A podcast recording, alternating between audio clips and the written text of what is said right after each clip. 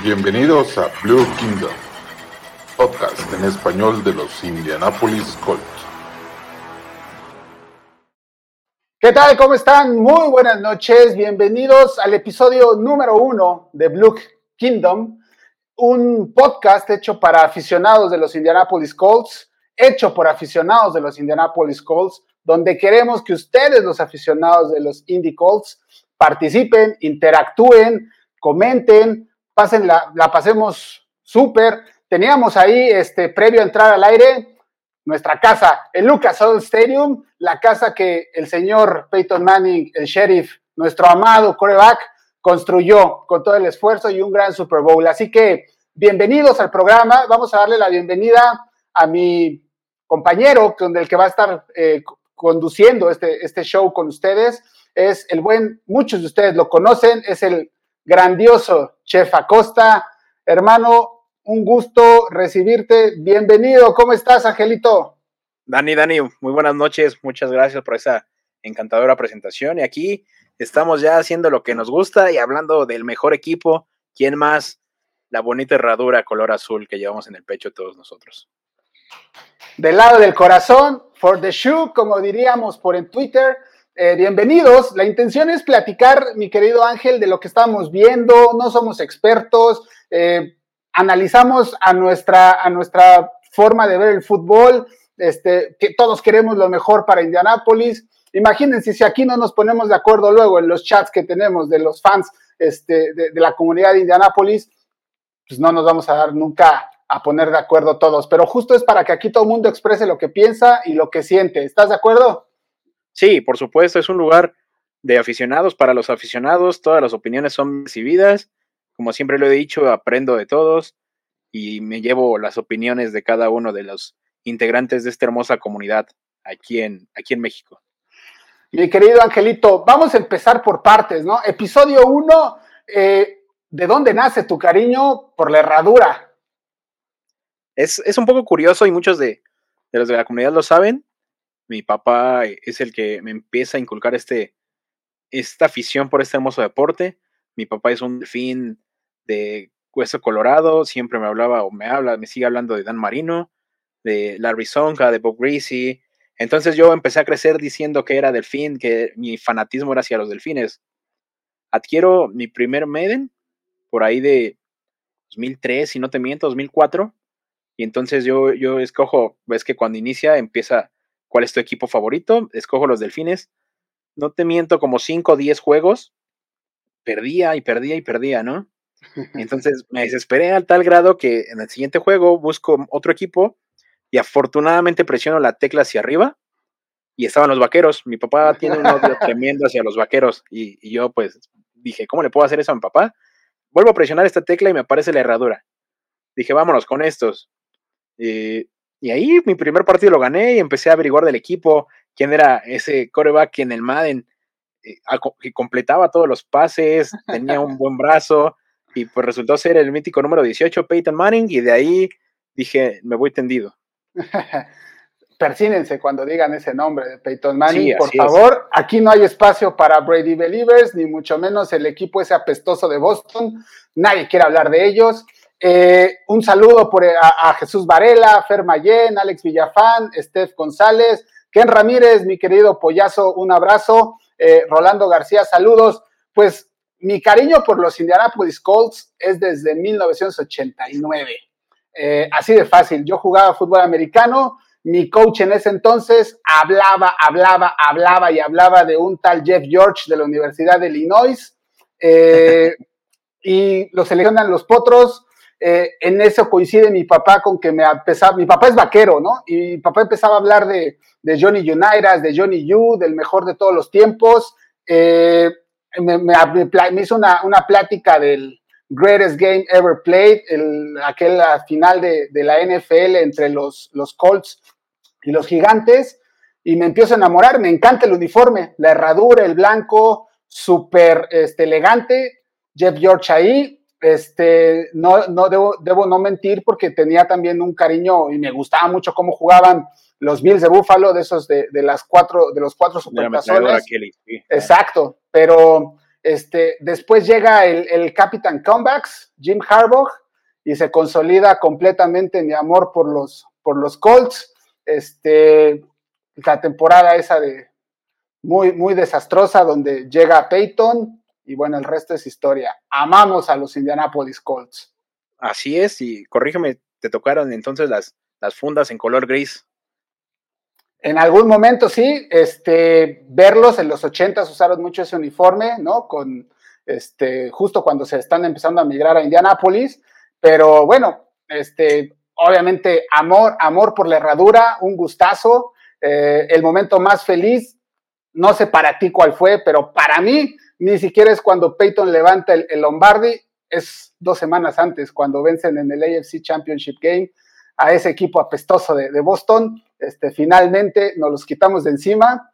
Ese para mí es el momento más, más importante en la historia de los Colts. Híjole, me la pones difícil, tengo demasiado.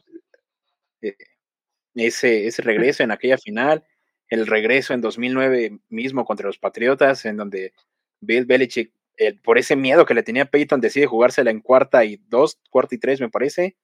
Un pase a Wes Welker que muchos dicen que sí llegó, que muchos dicen que no llegó.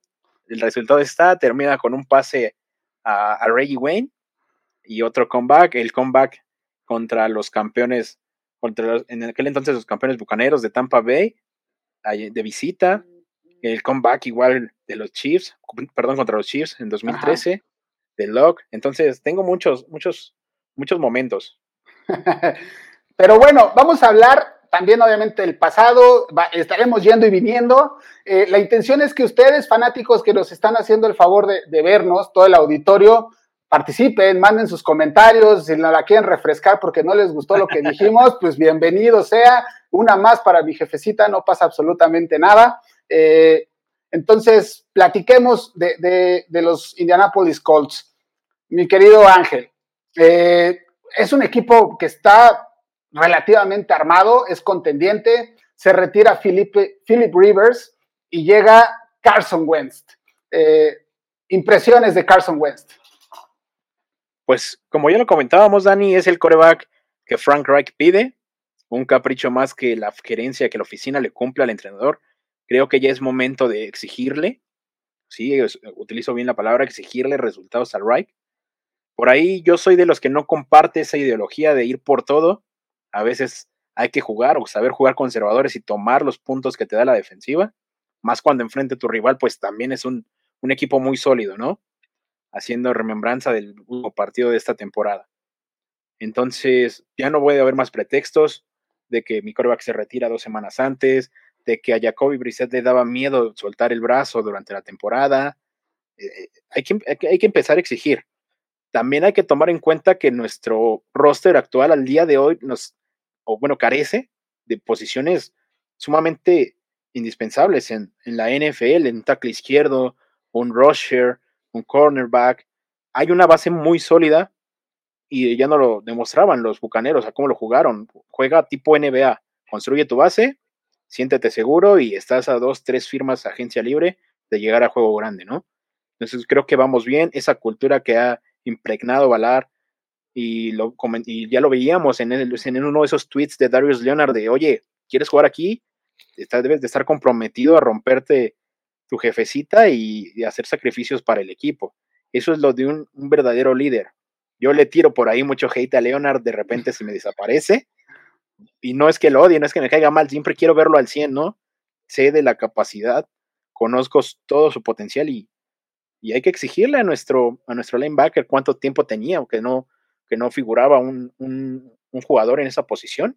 Entonces, vamos, vamos bien. Mis impresiones sobre Carson Wentz es, llega un, un nuevo equipo, a un nuevo aire, es el, es el último tren, por así decirlo, tiene que aprovecharlo.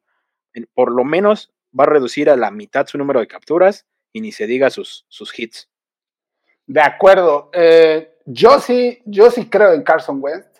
Yo sí creo que es el coreback que, que puede llevarnos. Eh, siempre, yo siempre hablo y, a mí lo que he aprendido en este deporte es ver el contexto, ¿no? El contexto de Carson Wentz las últimas dos temporadas le desarmaron a las Eagles, eh, no tenía línea ofensiva, fue el quarterback más golpeado, eh, ya no estaba a gusto, el equipo, o sea, seleccionas a Arceaga Whiteside, de verdad, de receptores, o sea, esa es la, arma que lo quieres rodear. Eh, Jackson eh, es un extraordinario receptor, pero ya pasaron sus mejores épocas, ¿no? Entonces, ¿cómo le quitas a LeSean McCoy? Entonces, le quitas, lo, desarmas completamente y exigirle a Carson es demasiado, ¿no? Yo sí creo en él, creo que es el colega que nos va a llevar y sobre todo, tú bien mencionas, tiene, es un equipo que le hace falta algunas cosas, algunas piezas y claves, ¿no? Algunas piezas claves. Eh, no tenemos tackle izquierdo, el retiro de Canstonzo, la verdad es, es complicadísimo. Eh, profundos, tenemos algunos huecos por ahí, ¿no? Con Rock Yacine, que por ahí hay mucho hate en contra de él en algunos lados. Este, yo no creo que sea un corner elite. Javi Rhodes tuvo una, revivió en Indianapolis porque no había hecho las últimas dos temporadas con los Vikings nada bueno. Eh, por ahí este, Abel, Abel, Mejía dice que las mentadas de jefa son ficticias. Este, Jesús Varela dice, Jesús Varela dice, no puedes exigirle a Frank Reich si no ha tenido continuidad en los corebacks completamente de acuerdo. Hoy con, con Captain Locke las cosas serían muy distintas, ¿no? Pero eso pasa cuando no proteges un coreback. Te lo acabas en cuatro o cinco temporadas y Locke no quiere saber absolutamente nada del NFL. Rolando García dice Jacoby Who. Este, Abel Mejía dice Ison, uff, este, Jacob Ison. Es, es, un tema complejo, ¿no? Gran prospecto colegial, nunca dio el estirón, necesita trabajar mucho más, este, y creo que atrás de Carson va a funcionar, ¿no? Dice Flag Yacine, mejor dicho. este, Trent Williams, suena interesante Trent Williams, pero el dinero, me preocupa el, dinero que quiere ganar. Ojo, ¿eh? Este, hay cerca de 60 millones todavía de dólares en el top salarial, pero el año que entra tienes a Carson Wentz y además tienes que renovar a Big Q. No hay de otra. Estaba revisando eso en la mañana. El año que entra, Big Q es agente libre. Y a ese tipo le tienes, que pagar. de quinto, ¿no? Tienes opción de quinto, pero le tienes que pagar plata al tipo. El tipo ha rendido. Sí, se nos. Muchos de mis amigos por ahí ya están esperando el, el golpe al tope salarial de Indy, ya se cansaron de verlos en, el, en lo alto de ese, de ese mismo. Pero vamos a ser claros, solo son tres jugadores a futuro los que preveo que se lleven gran dinero. Leonard, Quentin y Brandon. De ahí en fuera, Taekwondo no ha demostrado, que Moko no ha demostrado. Eh, obvio que Ricky también no es como para pagarle como un, linebacker elite. Entonces, vámonos tranquilos, vámonos pensando primero en esta temporada y el dinero para eso está, para gastarlo, ¿no? No es, no es ni tuyo ni mío, entonces que ellos lo sepan invertir o en donde quieran, mejor dicho. es del señor Irsay y se lo confía completamente a Ballard, que hasta ahorita, a mi parecer, ha hecho una extraordinaria chamba al frente de, de Indianápolis. Nada más voltense a ver la, la, clase de reclutamiento que tuvo el año pasado, ¿no? El mejor de la NFL. Y sin primera ronda. Además de todo, ¿no? Sin primera ronda, el mejor de todo. A mí me encanta, por ejemplo, Pittman, ¿no? Este, creo que es una de las herramientas que, necesita un coreback como Carson Wentz. Eh, yo soy de la idea que tienen que dejar ir al, fantasma, The Ghost tiene que irse. Eh, lo hemos platicado mucho y por ahí me, verás comentar mucho en Twitter con, Ian Roundtree, eh, también que es scout profesional. me parece que ya los receptores son un commodity, ¿no? No tienes que invertirles tanto en, un, en, una, en una agencia libre, ni mucho menos tienes que irte en, rondas altas, salvo un Jamar Chase o un, este, eh, un, receptor de ese calibre, ¿no? Pero realmente hay demasiados receptores porque se juega demasiado fútbol ya este, en Estados Unidos y es una de las posiciones premium, ¿no? Sí, y, y vámonos a ver los rosters de hoy en día. Hay receptores hasta de sexta ronda. Ahí está Tyrek Hill, una tercera ronda. El mismo Hilton es tercera ronda. Pittman, pues es talento de primera, nos cayó en segunda. Y, si nos vamos todavía más exquisitos, vamos a revisar los primera ronda. No han rendido como se esperaban. Les cuesta e, esa nueva velocidad, ese nuevo juego físico del NFL. Y la mayoría terminan siendo Bost. Kevin White, por, por mencionar a uno, que se esperaban muchas cosas de él llegando a Chicago. Entonces, hay mucho talento en este, de cara a este draft Muchos traen el hype con Allen Robinson. Igual no veo, no veo a Ballard firmándolo por tanto dinero. Ballard y se los digo y no soy experto, soy de sillón como cualquier otro, va a, dejar pasar los primeros días y a cuenta gotas. Como vayan cayendo el talento que encuentre bueno, lo va a firmar. Y, y lo sabe hacer el tipo. Ahí están firmas como de Nico Autry, como Xavier Rhodes. Gánate tu lana y ya después lo veremos. También no hay que, no hay que olvidar que, que sabe cuándo decir hasta aquí. Casos como Margus Hunt que lo extiende y no rendiste después de esa extensión. Entonces, sabías que estabas en año de contrato, le echaste más kilos y vámonos. Totalmente de acuerdo. Yo creo que eh, si no llega uno de, yo creo que en primera ronda, salvo lo que tú, tú opines eh, y lo que opinen nuestros amigos, porque ahí ya están este, participando, eh, nos dice Edgar Torres si creen que Walker va a regresar este año.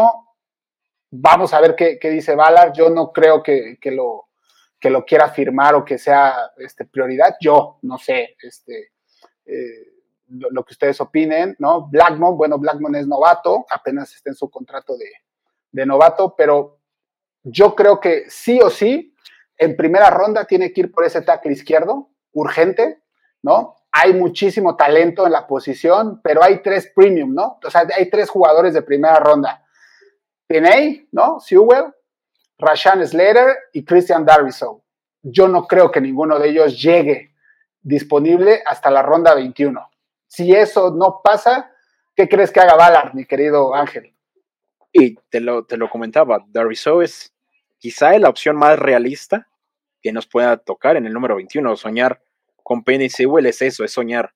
Rashawn Slater, perdón, por ahí por los problemas en cuanto a tamaño, quizá le hagan el feo y pueda llegar, pero pueda, entre comillas. Entonces, mi ideal al 21, si no está ninguno de ellos tres, sería irme hacia atrás, conseguir más picks. Te, lo comentaba y salvo tu opinión como scout, sabes que la respeto mucho. No veo a alguien que, valga ese pick número 21. Mm, quizá Dylan Radnons está para principios de ronda 2, el mismo Liam Eichenberg, Tevin Jenkins, Aliyah Vera Tucker, que es otro de los que se cuestiona que lo pueden mover hacia, hacia el inside. Entonces, hay muchísimo talento, hay demasiados prospectos que no traen los reflectores. Ahí está Deante Smith del ECU, eh, Spencer Brown de, de División 2. Entonces, también, y, y muchos dicen, la competencia que enfrentó sí, pero por eso mismo no has visto todo su techo hace cosas bien, pero están mal hechas. Entonces, y vamos a, vamos a echarle un ojo a nuestro, a nuestro staff. Kevin Maguire y, y Strausser pueden hacer brillar a cualquiera.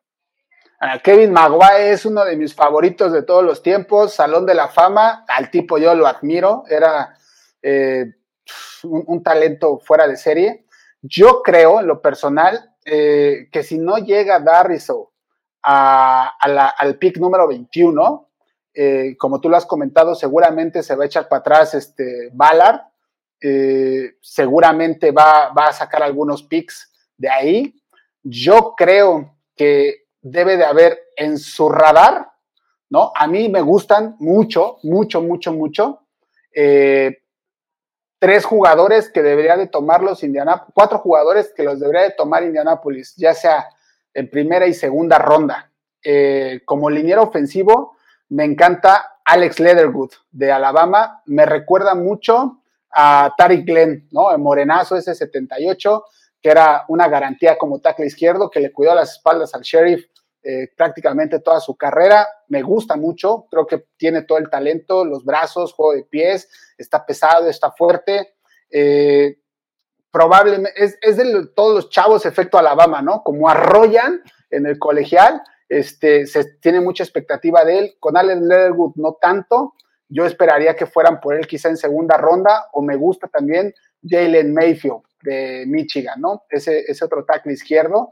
Eh, tú mencionaste en alguna ocasión a Eichenberg, pero yo creo que Eichenberg va a ser tercera o cuarta ronda. No creo que, que esté disponible antes, pero también es un tipo interesante. Ojo, dos receptores que a mí en lo personal me fascinan.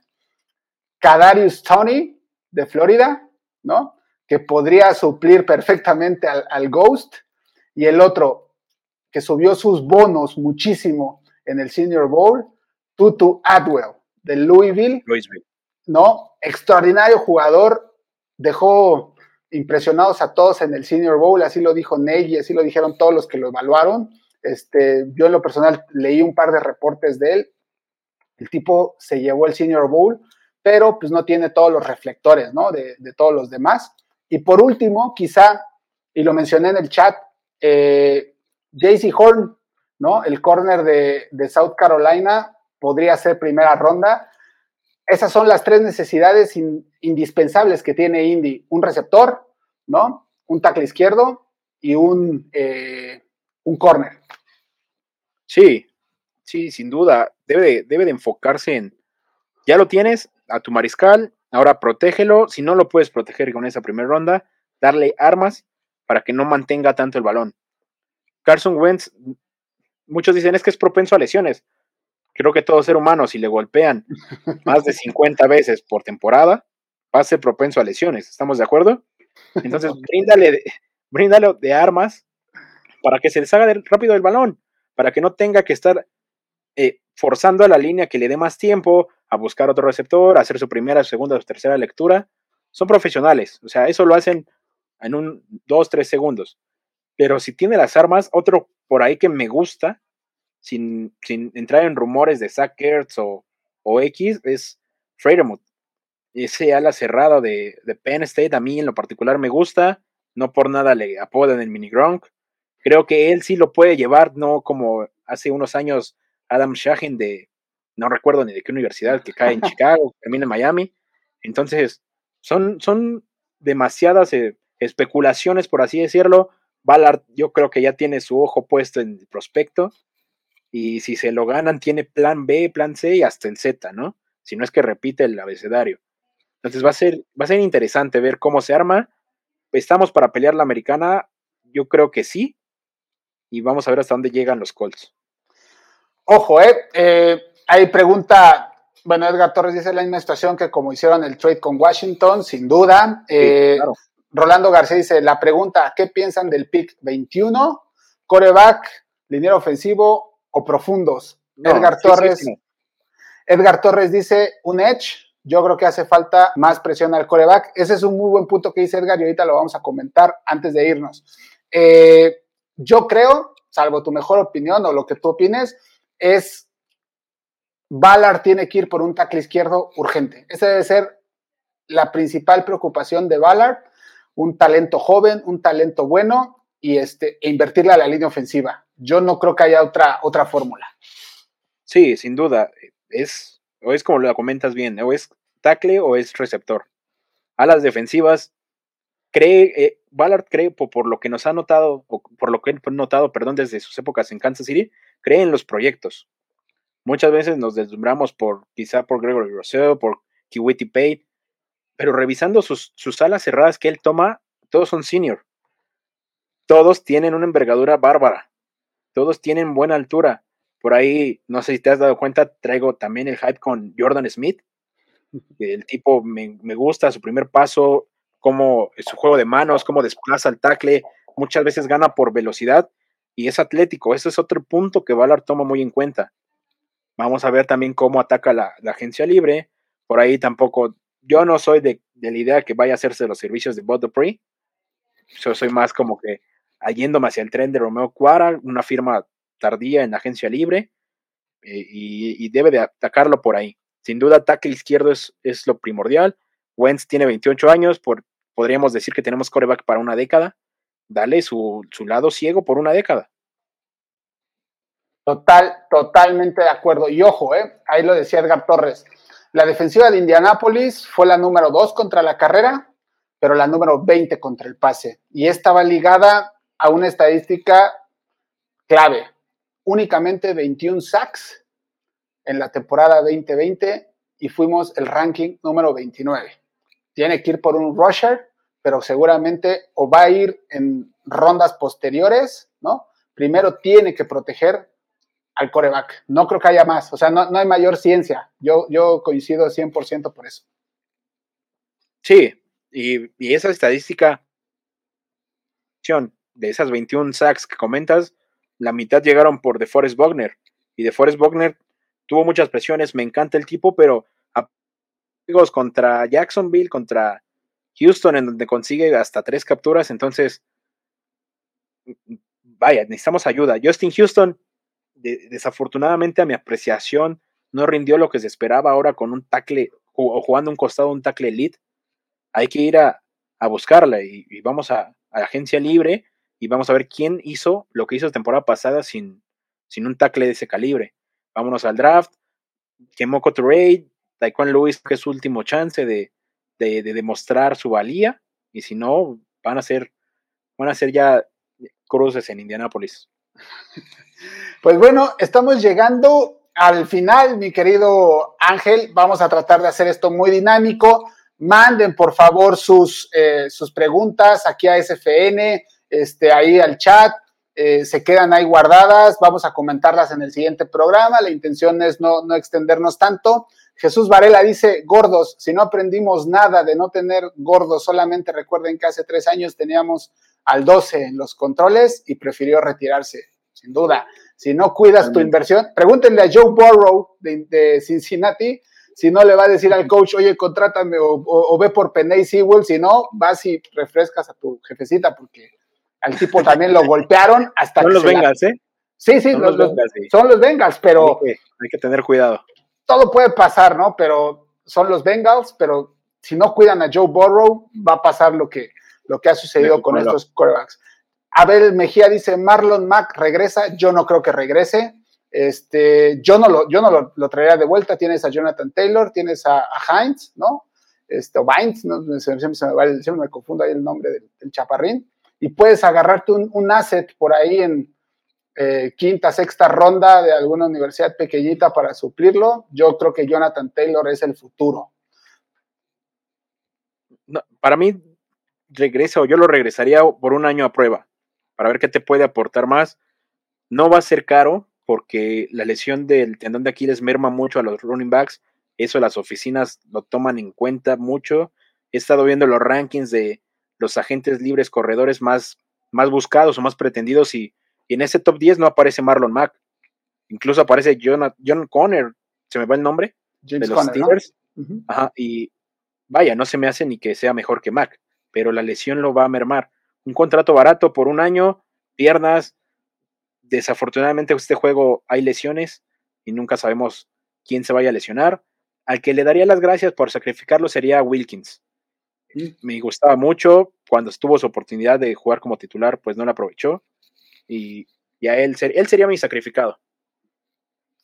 Pues sí, yo coincido, ¿no? O sea, yo creo que ni Mac ni, ni Wilkins deberían de regresar, ¿no? Yo me quedaría con Nahim Hines y con Jonathan Taylor y por ahí traer un, un novato de quinta, sexta ronda, quizá, este, pero el foco debe ser línea ofensiva.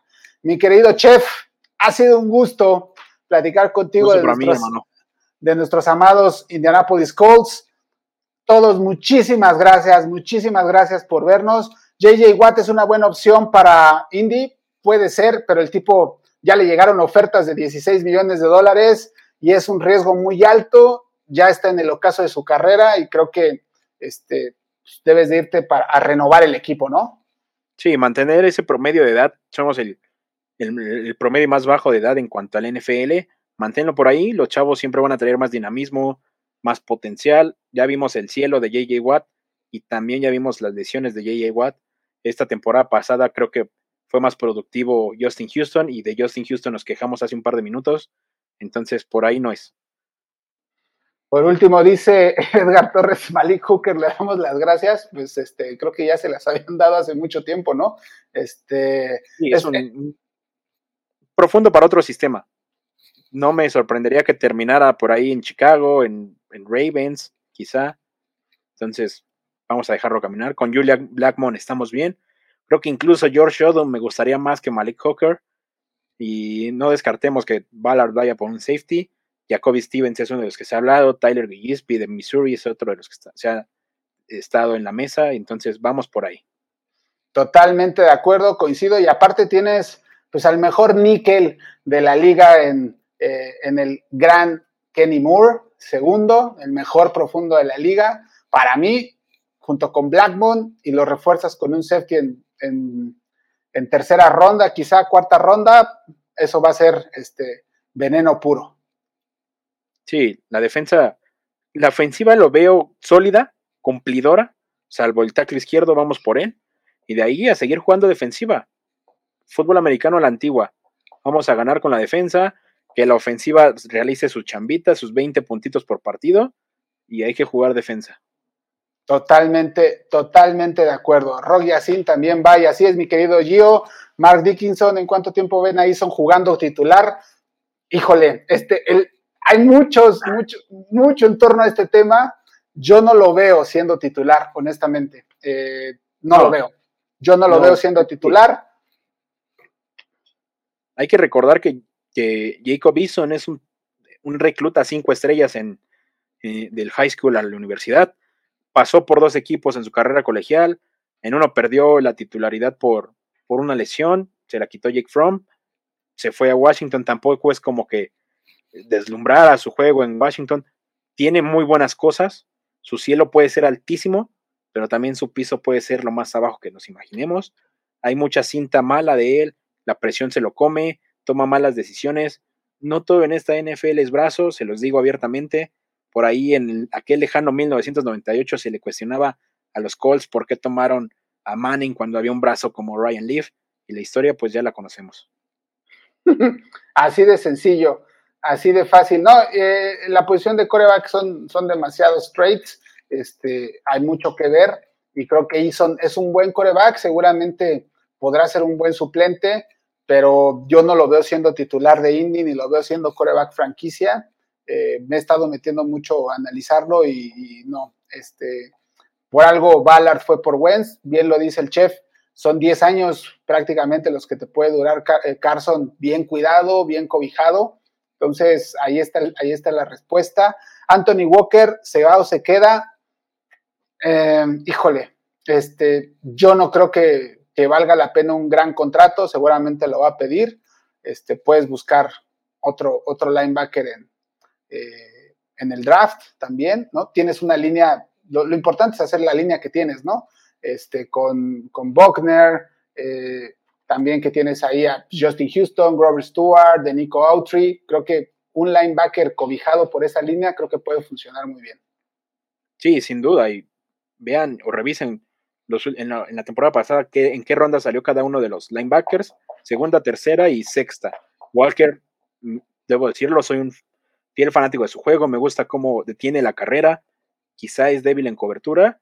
Y no se nos olvide que también parte de nuestro staff defensivo se fue a las Águilas y las Águilas andan, andan necesitadas de esa posición. No me sorprendería verlo jugando en, Filadelfia. Seguramente. Recuerden, algo, algo que vemos los scouts y ya para despedirnos del programa, mi querido Rolando, próximo jueves, 9 de la noche, eh, Blue Kingdom, episodio 2. ¿Cuándo inicia la agencia libre? Es el 9 de marzo, mi querido. 9. 9 eh, creo, ¿no? Ajá. Segunda semana de marzo. Segunda semana de marzo.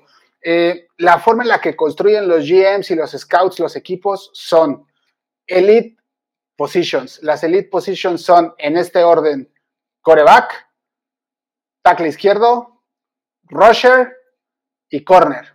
Esas son las cuatro posiciones elite en las que los GMs y los scouts siempre están metidos.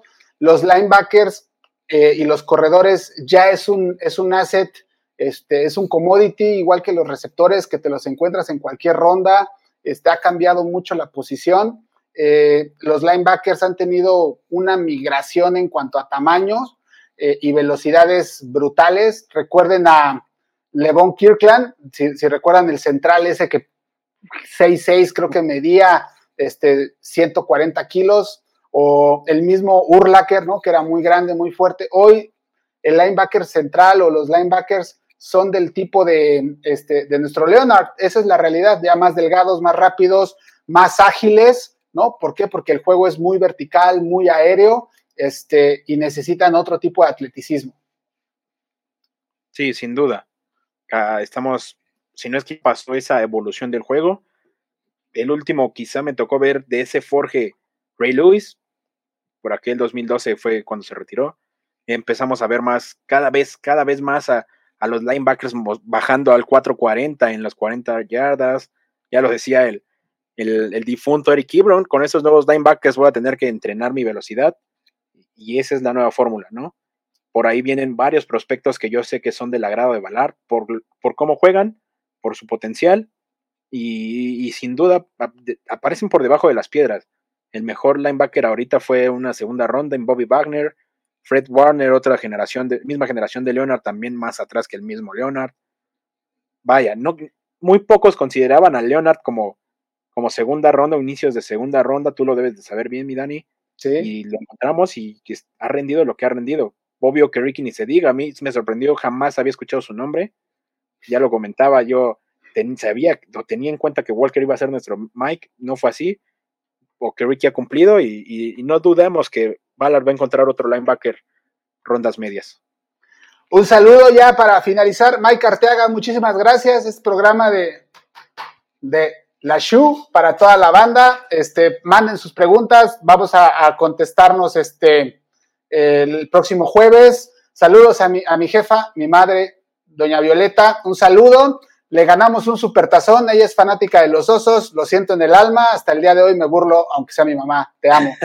este, Abel Mejía, excelente programa, gracias, brother. Abel. Eric, Eric Hu, sí, Eric Hu es un muertazo, lo siento. Este, muchísimas gracias, mi querido chef, ha sido un gustazo, nos vemos el próximo jueves. Un saludo a Robert Figueroa, un ex compañero a toda madre. Este, Gio Luna, excelente programa, gracias. Trusting Ballard, por supuesto, confiemos en, Ballard, él sabe más que todos juntos. Como cada año. este, mi Robert, un abrazote desde Coacalco a toda la banda. Jesús Varela, saludos. Nos vemos el próximo jueves. Pásenla súper, tengan un excelente fin de semana. Síganos en nuestras redes sociales, arroba Chef Sports 18, arroba Dan-SFN. Estamos en Twitter y en Instagram. Abrazo. Pásenla de lujo. Síganse cuidando.